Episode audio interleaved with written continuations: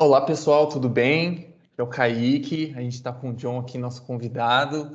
A gente bolou um podcast, Nós de Cidadania, vou apresentar o grupo para vocês, mas dando uma leve introduzida, a gente fez, pensou em fazer um podcast com ele para a gente conhecer melhor o John e conhecer melhor também a cultura, né, da onde o John vem, é, a cultura coreana como um todo, como que foi para ele vir aqui para o Brasil. A gente, só um aviso, é, para o John se sentir mais confortável e tal, a gente vai conduzir e vai fazer esse podcast em inglês. É, a gente vai transcrever depois e, e, e traduzir para todo mundo entender, quem não se sentir confortável com inglês e tal. Assim todo mundo vai ter acesso, tá? Perdoem meu inglês. Eu tô bem enferrujado. Estou um pouco enferrujado, mas, mas vai ser divertido. Então eu vou, vou introduzir aqui o grupo do Cidadania, para quem não conhece, mas para quem já conhece vai ser um remember aí. O grupo foi criado em 2020 e a gente é responsável pela organização de ações de diversidade, inclusão, a gente atua na área de bem-estar, na área de sustentabilidade social, saúde mental e essa que é a diversidade. E para registrar essa ação, como todas as outras também, confira lá no nosso site do SharePoint. E o nosso grupo de diversidade é a frente que é, carrega esse nome principalmente pela nossa característica de pluralidade, né? E é isso, pessoal. É, eu vou começar aqui então, pedindo para o John se, se apresentar. Hi, John! Oi! Tudo bem, Kaique? Tudo ótimo. Very good, thanks. How about you? Yeah, very good. Muito bom. Ah, desculpa muito, porque eu falo não português bem ainda, mas essa é uma parte do diversidade, né? exactly. Yeah, but your Portuguese is excellent, actually. So. Ah, muito obrigado. Don't feel afraid to speak Portuguese if you want to as well. Okay. Uh, as everybody knows, my name is John. My Korean name is Jin Hong. I was born in Korea and worked in Samsung for a long time. And after some time, I got to a uh, chance to rejoin in SiDi. So it's really nice to meet everybody. And it, will be really exciting to discuss about the diversity. Yeah, it's really exciting. Uh, thank you for inviting me for this kind of good opportunity.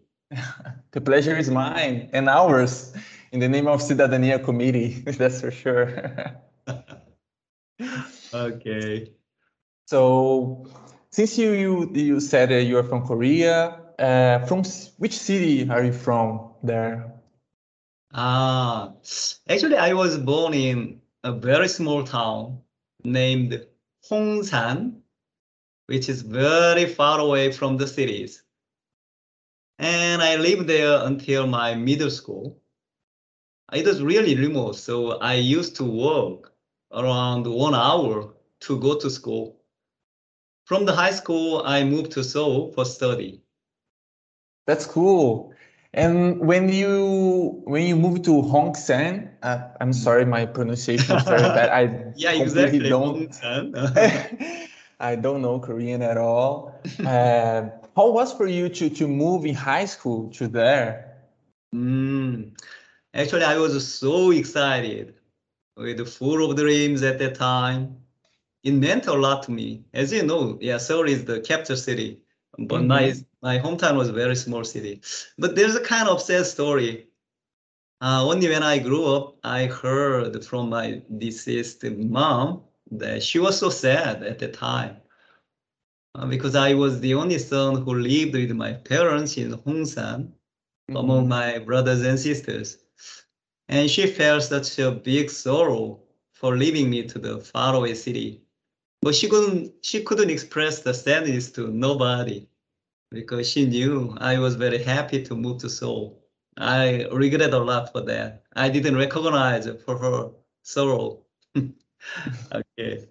Oh, that's that's pretty that's pretty sad. But is she okay now? I mean, after you went there, is she was okay well, yeah, actually, uh, now she was dead. She was deceased. So, uh, oh, sorry.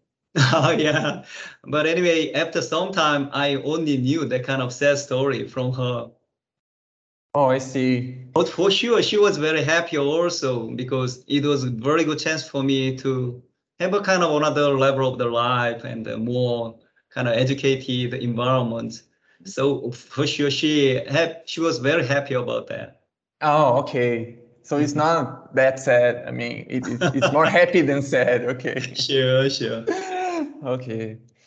So, uh, talking more about uh, your your first city, like Hong Hongsan, tell more, or if you want to as well, of course, tell us more about something that um, best represents your city or region. It, it, can be anything that you can think of, like uh, it can be a food, a genre, style of music, a routine, whatever. Okay. Actually, my hometown, Hongsan, is very small and calm and very typical countryside. So there's nothing special. But near my hometown, uh, there is Buyeo, uh, which is one of the most famous historic city in Korea. Because Buyeo was a capital city of ancient Korean dynasty named Baekje around 1,500 years ago. Uh, it's strongly recommendable to visit since it has a lot of tourist spots, very delicious cuisine with lots kind of typical Korean food. That's awesome. I didn't know about that. And since you said that you recommend it because there are a lot of touristic spots, do you think any of them, like, do, do you know uh, or would you recommend any of them for us? Ah, regarding Buyeo, actually, uh, if you go to Buyeo, then for sure you should visit the museum, which has a lot of cultural heritages. And also you can visit Nakhwa-am, which means the rock with falling flowers. Actually, there's a kind of sad story for this place when Baekje was collapsed. But uh, for the sad story, you can hear the full story when you have a chance to visit there. That's awesome. I'm gonna search more about it. Thank you. And you said there are um, a very delicious. There is a very delicious cuisine. And would you recommend any dish? Do you have anything in mind? Yeah, in Korea there are lots kinds of typical Korean food, and maybe you know bibimbap. It's a kind of the mixture of rice and the vegetables and the meat all together. It's really, really delicious. It can be one of the cuisine that you can try when you go to Korea. That's awesome. I'm definitely gonna try. Very good. I love rice, so I, I I'm probably will like it. yeah, you must gain your ways. yeah. So uh, you said you moved to Brazil. Um, so tell us more about what, how is your relation with Brazil? What what brought you here in the 1st mm. place? Actually, when I was working in Samsung, uh, I had developed many cellular models for Brazil and Latin American countries, as well as USA. Uh, one day I was proposed to work in Brazil since Samsung needs an R&D center in Brazil. Mm-hmm. I accepted and I worked for six years from 2004 until 2009. I started from the scratch to establish R&D center in Brazil. And I cannot forget the moment I met the first SiDiers. Oh, it was a long time ago, right? More than 50 years ago. So everybody was very young at that time. That's cool. It must be so cool to to watch SiDi grow this way and participate in it. So that's awesome. and when when you first moved to Brazil, your family also moved here in to Campinas. Oh yes, at the first few moments, I walked alone, and my family arrived later after six months. Oh, that's cool. That's awesome. And uh, um, when you first came in also here, I don't know if you, you changed your mind, but what do you like to eat here in Brazil and Korea the most? Wow, you know, the Brazilian food is fantastic, wonderful. Actually, I'm omnivorous, so I enjoy every kind of meal, regardless of meats or vegetables. But if I need to choose one in Brazil, uh, feijoada is my favorite. I like soup kind of foods, and beans are my favorite. But you know, when I saw uh, the feijoada first in Brazil, I, it was very weird to see the type of food in Brazil. Feijoada looks like Korean food than Brazilian. so wow, it was really uh, kind of exotic, but wow, when I tried, it was really delicious. I liked a lot. And this is one of my favorite in Brazil. It is one of my favorites as well. I love that's the when I when I traveled abroad, when I went to United States, that's the the thing I miss the most. Like the the the Brazilian cuisine, the, the dishes. Once you once you taste it, I, I, mean, you cannot go back. I just I just love it. I miss it anywhere I go. I totally understand you. Yeah, I cannot agree more. now I don't want. You, it, it, was funny you said that feijoada looks like a Korean food because I, I actually never tried any Korean food. I think so I feel like I'm more uh, more open than I mm-hmm. was before to try any Korean food. If it, if it, as you said, it is as good as feijoada, and I'm definitely gonna try it. yeah, because yeah, as I said, uh, bibimbap is a kind of mixture of lots kind of vegetables and uh, meats and everything, and feijoada yeah. is a kind of the similar thing it mixes many things like beans and a lot of pork, large parts of the pork, and yeah. the bowl again. So wow, it's really good to taste. It's really tasty, eh? Oh, awesome! I'm definitely gonna try it then. Thank you. if you if you could recommend after or any any place that you like it here in Brazil that does it, feel free to do it because I'm definitely gonna try it. okay, let me find out. awesome, thank you. And talking more about Brazil, uh, what thing did you find the most intriguing or the strangest here in Brazil? Well, not like a strange, but when I first arrived in Brazil and saw Beijo, it looked awkward to me. You know, our kind of cultural distance a little bit far than in Brazil. Even nowadays, I cannot do Beijo, but you know, I think it's really good culture in Brazil. I you are very warm people, right? Oh we yeah. Like to really hold hands and hugs. Exactly, exactly. It combines people, right? I hope COVID-19 is completely over soon and everybody can enjoy Beijo without mask. yeah, exactly. I miss a lot. It's very weird for me, mainly because of Brazil, that when you you want to greet people and you need to like stay very far from them and you're like okay I, I cannot touch you but i want to hug you because that's like the the norm here and, mm. and we, I, I get stuck like it, it's really weird. I also i also hope that this end very soon. Thankfully oh, yeah. And it's it was very interesting also when you do the Beijo uh by the reason you Beijo once twice and two yeah. three times so it was very interesting. Yeah. Even if I am from Brazil, I also don't know exactly where uh, people like how people greet in other regions. For example, you went to Recife. I think people in Recife give you like two kisses. And here in São Paulo, they do not give you two kisses. Like if you give you two kisses, people will look strangely at you, like something like it's out of place. And it's exactly the part of the diversity yeah, exactly. It's awesome, but you need to be like a little careful because people are so different here in Brazil. There is so much polarity uh, of culture. So it's good to search a little before you go to any places so you know how the culture is there.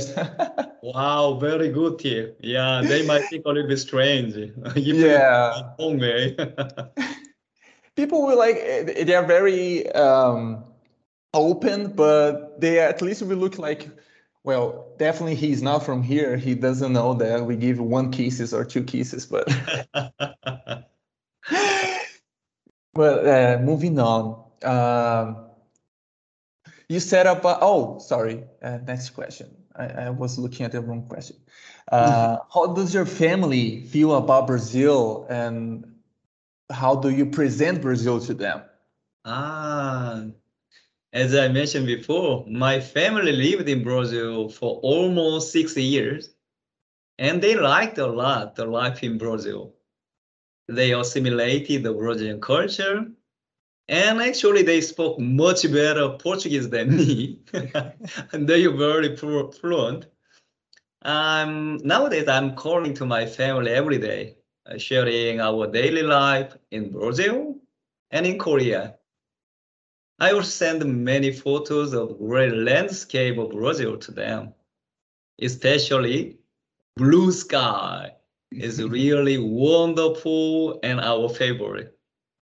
Yeah, I, I also uh, love to take pictures of the sky here in Brazil, mainly here in Campinas. If you live in apartment, mostly you can see the sky um, like when the sun is going down, it's very mm-hmm. orangey I love it. I, I just oh, love it. yeah, that's my favorite also. I yeah. took those.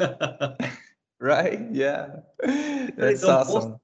uh, favorite parts in Brazil for our family are the blue sky and the people, the Brazilian. Oh, oh. they are really, really kind. it's really wonderful. I must, I must give you kudos to Brazilian people because we are we are very kind. That's true. That's yeah, true. it's really just like Korean. true, true. That's awesome. We have many commons. yeah. So uh, you said about your family that moved here in Brazil for and lived here for almost six years, but they are currently here in Brazil or they are in Korea right now. Yeah, actually they are in Korea now. Actually, I went back to Korea 2009. So mm-hmm. they went back to Korea almost more than 10 years ago, man. And actually, I have two grown children and they already have jobs in Korea. So uh, most probably only my wife will be back to Brazil when the pandemic is a little bit more stable. Oh, that's cool. I didn't know you had kids though. I didn't know you had grown up kids. That's awesome. yeah, actually they are almost 30, so they are not the kids anymore. They're definitely not kids anymore. That's cool. That's cool. I wish them very uh, a lot of success there in in Korea. Thank you. Thank you so much. and talking more about situations you had here in Brazil, do you remember any funny or interesting situation that happened with you or anyone that you know because of these cultural differences here in, uh, in Brazil uh, against Korea? Like, how was that? Do you have anything that happened that was funny? Yeah, as I said, actually, even though our distance is almost the opposite of the globe, wow, you know, I don't feel much cultural difference between Brazil and Korea. Uh, uh, there is one thing. Uh, it seems Brazil has much more generous culture for the party. the other day, there was a party in my neighborhood, and there was a huge noise starting from midnight for some hours. I know it's not normal even in Brazil, but in Korea, many will call to the police to stop them if it happens. so maybe the Brazilians are much more generous for the party. That is true. We we do know how to throw a party, but uh, I must warn you though that I you said it is not even normal for Brazil. But if you, that's too late to be normal. So No. you could have asked the police to come and stop by. Like it's legally, it, it's legally uh, very bad for them to do that. So Mm. But actually, it didn't happen many times. I that kind of uh, abnormal situation happened once. But Oh, anyway, okay. in general, yeah, they are more liberal to this kind of party. né? yeah, that's true. But that also that already happened with me. That I had to call the police because it was not for some hours. It was like the the whole night. It was from midnight to six a.m. So it was like I I, I just can't sleep. I mean, sorry guys, but I need to call the police. it happens. It happens. Mhm. and you you have a very good Portuguese, as I said before, and talking more about the language itself. Which Portuguese word do you find the most difficult to speak? Yeah, actually, thank you so much first for my poor Portuguese. Sorry for that. Yeah, I don't need to be Uh, sorry about that. uh, in my opinion, among Portuguese words, uh, the major sound, such as irmão or irmã, uh, is not easy to pronounce. it. There are lots of nasal sounds in Portuguese words. And And- also, yeah, Sorry. it's really, uh, how can I say, uh, not so difficult for me to learn uh, Portuguese because even though there are a lot of differences, there are lots of similarities also between Portuguese and uh, English. So yeah, it's really good to uh, start to learn Portuguese. Yeah, that's true. That's true. I never thought about that actually because I natively speak Portuguese. So I, I think English actually helps uh, to to learn Portuguese. It, that's very cool to hear, though. But your pronunciation uh, of the nasal sounds are better than mine. So Nice. I I have like I I believe I have some dic um, some diction problem. I don't know something like that because there are some Portuguese words that I I can't even pronounce it myself. It's okay. It's okay. Não There's no- acredito, hein? it's true though. It's true. That's that's also uh, impacts my English accent, which is very strong because of that. I have some words and some pronunciations that are very strong. Like, for example, something like ch, like ch. I, it's no, so it You have a weird. perfect English. Oh, No thank you, thank you.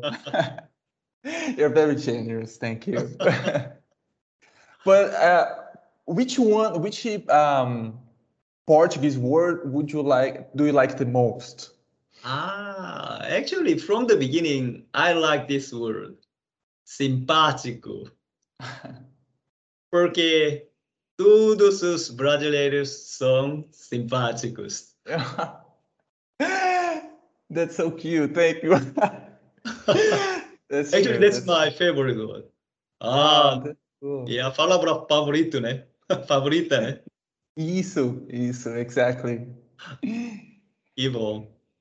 Um, well, uh, going back to Korea, uh, the topic Korea, what are your thoughts about the popularization of the Korean culture? It can be anything of any genre, like from K-pop to movies, dramas, anything. Mm-hmm. Oh, yeah. Actually, it's really exciting to see the populariza- popularization of K culture in Brazil. And actually, it's worldwide trend. And I also enjoy K music and K dramas a lot. Uh, even though I cannot tell the seven members' name, I like BTS. Not only because they sing, dance, and compose very well, uh, but their song has very positive energy and message. I know some seniors are enjoying K culture, and I also heard there are a few who is learning Korean. Uh, if there are something, I'm really willing to help them to understand Korean culture and language better. That's awesome. I know uh, some people from SiDi that actually are learning Korea, so that's that's Korean. Sorry, so that's gonna be good news for them. They're probably gonna contact you. yeah, but I bet you learning Korean is much much more difficult to learn Portuguese. we have really yeah different language. But anyway, uh, there are a lot of uh, foreigners who are learning uh, Korean nowadays and it's really interesting to see. Uh, for example, some Brazilian, wow, they speak Korean like a Koreans. so it's really amazing. That's cool. I didn't know about that. I never actually heard anyone talking like up up uh, Brazil, Brazilian talking Korean. So I'm gonna definitely try out the YouTube later and, and see how it is. Oh yeah, when you have some chance, maybe I can introduce you that uh, Brazilian who can speak Korean like a Koreans, native Korean. I'll be very pleased. That that would be awesome. Thank you. and right now we're reaching the uh, we're reaching the end of the podcast. But uh, to finish, uh, we would like to ask you to invite our SiDiers to open their minds and in Korean and in Portuguese, if you'd like to send a message as well and feel free to it's your space. You can um, you can talk whatever you like. Okay. And again first of all i really want to thank you for inviting me. And this kind of diversity is really really important for SiDi also. So i'm here in podcast to emphasize the importance of diversity Actually, opening our minds is one of CG ways, and it cannot be overemphasized. Therefore, let me repeat the phrase in Portuguese and in Korean. abrir a mente para o novo. In Korean, 새로운 것에 마음을 열자. Awesome. Thank you, John. Thank you for uh, having the time, the disponibility, uh, and for joining us. It was awesome. I am looking forward to uh, to have this conversation again with you in another, uh, I don't know, another event that we're planning. It was awesome. Thank you. for sure. Yeah, I'm always saying that my office is open all the time so even though this kind of pandemic impacts a little bit, uh, I'm a kind of quarantined, I'm a kind of hygiened, so uh, I don't have any problem to meet some people with the mask. So mm-hmm. anytime, any SiDier, they are really welcome to visit here to have a kind of small talk. We can, we can, yeah, talk about the daily life. So it, it'll be really wonderful. But for sure, after we get the vaccination, it will be much easier to have this kind of opportunity. But for sure, I continue to have this kind of small meetings. So you're always welcome to my office.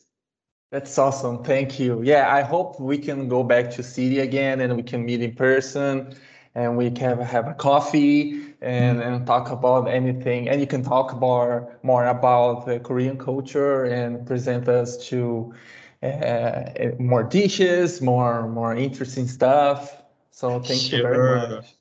Yeah, since unfortunately uh, the vaccination status in Brazil is evolving a lot. So yeah. I hope in the near future we can have this kind of offline opportunity. Online opportunity is also good, but yeah, as a human being, we really need to meet with each other. So yeah, really, really expecting the kind of yeah chances to meet together. Yeah me too me too. I hope we can vaccinate everybody like as soon as possible as well so we can uh, go back to our normal lives you know? Mm-hmm. so it's oh awesome. using this opportunity. Yeah please let me emphasize the importance of the vaccination. Every SiDier please be vaccinated and be safe. Yeah exactly exactly. For yourself and for the others right yeah. It's very important. okay. Thank you so much, Kaique. Thank you. Thank you So we'll talk more later. Okay, anytime. Yeah. Thank you so sure. much. Bye bye.